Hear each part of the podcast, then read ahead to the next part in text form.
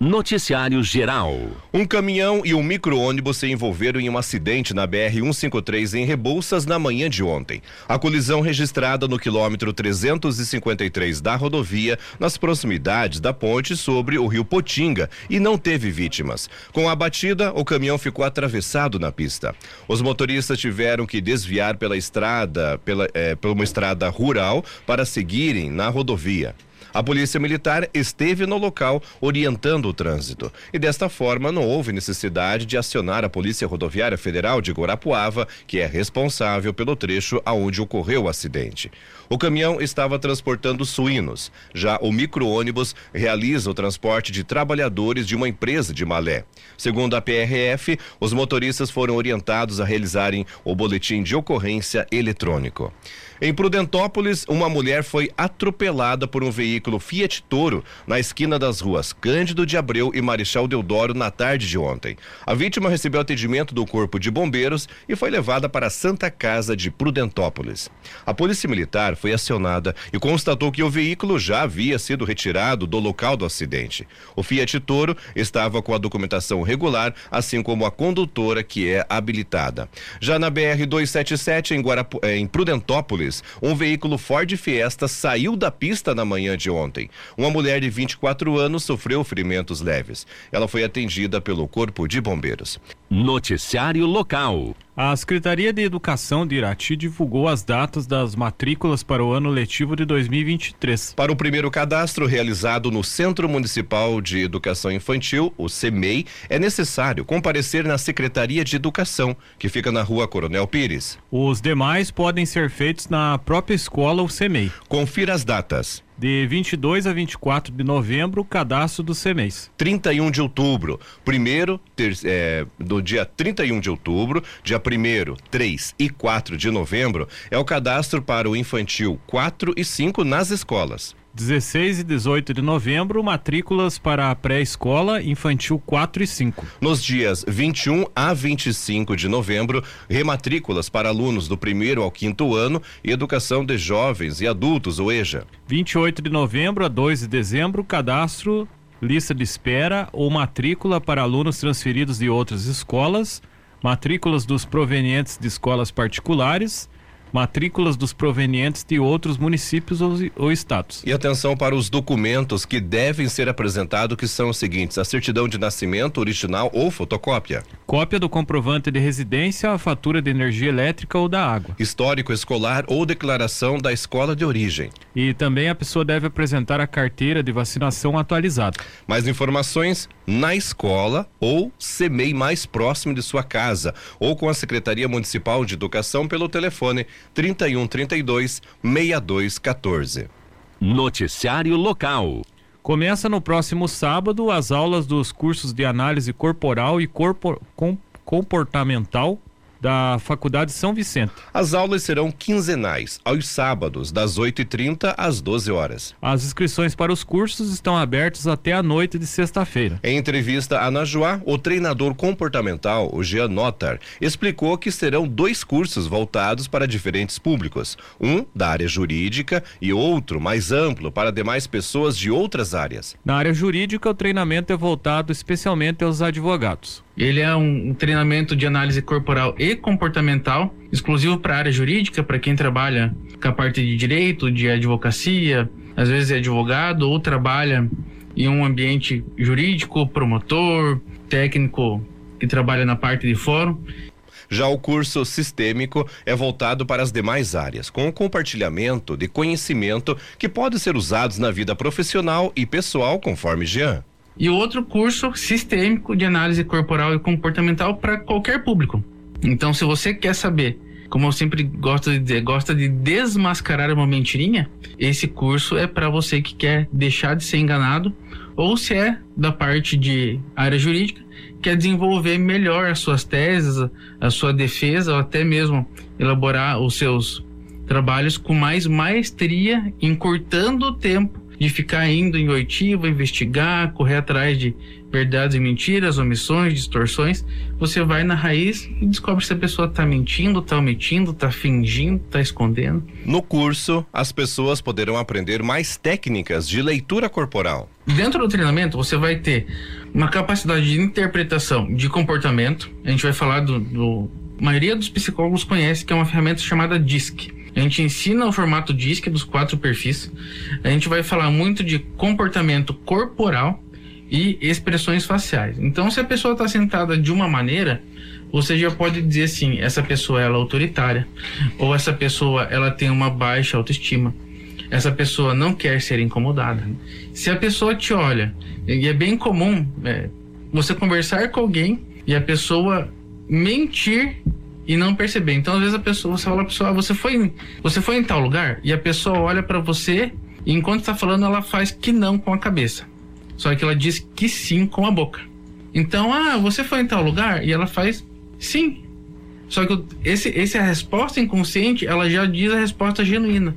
As técnicas podem ser usadas em diversos setores, como em vendas e também na área pessoal, no relacionamento com familiares e amigos. Ainda na área jurídica, os cursos também auxiliam o profissional do direito a tomar decisões segundo o treinador comportamental. E se você vê isso numa parte jurídica, você está fazendo um interrogatório, você consegue perceber que a pessoa está tranquila.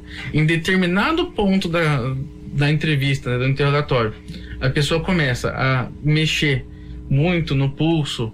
Falar, a gente chama muito de tirar pelos invisíveis. É, isso é uma, é uma questão de discordar com o momento. Começou a tirar pelo invisível, começou a mexer na orelha, começou a mexer na barba, são picos de tensão. E aí você consegue perceber, ó, nesse esse ponto aqui eu preciso explorar mais. Até ali estava tranquilo. Tá, tá tudo verdade. Isso daqui traz conforto. Por que que traz? Porque tá mentindo, porque tá escondendo, porque tá desconfortável. E daí o que, que o advogado faz? Ele filtra. Ele elimina uma série de, de linhas de raciocínio, ele começa a focar naquilo que ele começa a perceber, que antes passava totalmente despercebido. O curso tem carga horária de 20 horas e terá aulas em sábados alternados a cada 15 dias, durante dois meses. Já explica que a escolha por fazer a aula em sábados alternados ocorre para dar chance de todos conseguirem fazer o curso. Para quê? Porque às vezes aquela pessoa que quer fazer, mas não quer perder o sábado pela manhã, ou tem outros compromissos, para não acabar fazendo assim, ah, não vou fazer porque senão eu tenho que me comprometer todos os sábados. E a gente sabe que agora de outubro até dezembro muita coisa acontece no comércio, uhum. provas finais. Além das aulas presenciais, também haverá material extra. São quatro aulas que a gente vai dar de formato presencial. A gente entrega vários e-books, vários conteúdos vários formatos gravados hum. para fazer uma complementação de hora. Então, além do presencial, você ganha, eu posso até dizer que é uma enxurrada de conteúdo digital ali para você até poder ter onde extrair mais e mais informações ainda. A mensalidade de cada curso é de 347 reais, podendo ser parcelado em até 10 vezes sem juros. Alunos da Faculdade São Vicente têm 20% de desconto no momento da inscrição e também podem parcelar em até 10 vezes sem juros. Para se inscrever no curso sistêmico, é preciso entrar em contato com a Faculdade São Vicente. No curso jurídico é possível fazer o contato pelo WhatsApp com o Jean Notar pelo telefone 98435 5265. As turmas terão de 40 a 50 vagas. Esporte. O Campeonato Brasileiro da Segunda Divisão, dois jogos ontem abriram a 36 sexta rodada. O Brusque empatou com o Novo Horizontino em 2 a 2. O resultado praticamente rebaixou o Brusque para a terceira divisão. O time de Santa Catarina é o 19 colocado com 33 pontos. E o Novo Horizontino ocupa a 15 posição com 41 pontos. O Cruzeiro perdeu em casa para o Guarani por 1 a 0. O Cruzeiro já é campeão da Série B com 72 pontos. Já o Guarani é o décimo colocado com 47 pontos. Copa do Brasil, final e hoje é o segundo jogo. Às 21h45, o Flamengo joga contra o Corinthians. Vai, você vai acompanhar esse jogo na Super Najuá, que vai retransmitir o sinal da Rádio Pai Querer. Lembrando que o jogo de ida em São Paulo foi 0 a 0 Qualquer empate hoje leva direto para os pênaltis. Quem vencer será campeão. Pela Copa Irati de Futsal, hoje no ginásio, no ginásio Fortunato, é, Fortunato Colasso Vaz, lá ao lado do Parque Aquático, às 20 horas, o América Irati joga contra o Tsunami. A primeira partida da final do Campeonato Comerciário Funcionários Públicos de Irati acontece logo depois, lá no ginásio Fortunato Colasso Vaz. Às 21 horas, o time dos sorvetes Neval de Pavel enfrenta o atacado das tintas Leite São Miguel. Noticiário Estadual. O governo do Paraná enviou à Assembleia Legislativa um projeto de lei propondo alterações no orçamento de 2023, entre elas o aumento do repasse de dinheiro ao Ministério Público. A proposta foi criticada por deputados da oposição. O governo encaminhou o texto duas semanas depois de apresentar a proposta de lei orçamentária anual, a LOA, de 2023 aos parlamentares. O projeto do orçamento para o ano que, que, vem prevê uma perda de quase 8 bilhões de reais com a queda de arrecadação do imposto sobre circulação de mercadorias ou serviços, o ICMS. Mesmo em meio ao, ao aperto no caixa, a proposta de ajustes quer aumentar a verba do Ministério Público dos atuais 4,1% do orçamento total do Estado para 4,2% em 2023. Se aprovada, a mudança vai representar um aumento de quase 32 milhões de reais ao órgão. O governo também propõe o que chama de ajustes que podem mexer com os caixas do Tribunal de Justiça e da Defensoria Pública. O projeto autoriza o executivo a abrir créditos suplementares, ou seja, a, eh, a repassar mais dinheiro ao Judiciário e ao Ministério Público, de acordo com a disponibilidade orçamentária e financeira, no caso de obrigação constitucional ou lei federal, que implique em aumento de despesa com o pessoal. O texto também permite que, em caso de excesso de arrecadação nos caixas do Estado, o dinheiro poderá ser distribuído entre os poderes nos limites previstos. Isso porque, no novo projeto, o governo dispensa a aplicação do artigo que proíbe o repasse se a arrecadação superar as previsões. Para a Defensoria Pública, o, governo propõe uma suplementação de 20 milhões de reais para atender as projeções de despesa com pessoal e aumentos decorrentes à aplicação de serviços aos cidadãos. O governo propõe revogar artigo da lei orçamentária segundo o qual cabe aos poderes, ao Ministério Público e à Defensoria tirar dinheiro dos respectivos orçamentos para pagar precatórios de pequeno valor de decisões, decisões judiciais favoráveis aos servidores a eles vinculados, proibindo o executivo de arcar com essas despesas. Se o artigo for revogado, o governo passa a bancar essas dívidas dívidas e não mais os poderes. Na justificativa, o governador Ratinho Júnior do PSD afirma que mantém o executivo como responsável pelo pagamento, não gerando aumento de despesas. O projeto foi encaminhado pelo governo em regime de urgência, mas ainda não há data para a proposta ser votada em plenário. O deputado Tadeu Venere do PT avalia que, se aprovada, a proposta vai representar menos dinheiro para as áreas importantes abre aspas, quem vai ter déficit orçamentário, obviamente, não está em condições de fazer aumento para os demais poderes. É contraditório, de um lado você corta para os mais pobres, de outro você é generoso com aqueles que já têm demais. Fecha aspas. O aperto no orçamento provocado pela redução do ICMS deve atingir o Fundo Estadual de Combate à Pobreza, que financia programas sociais do Estado como o Leite das Crianças e o Energia Solidária.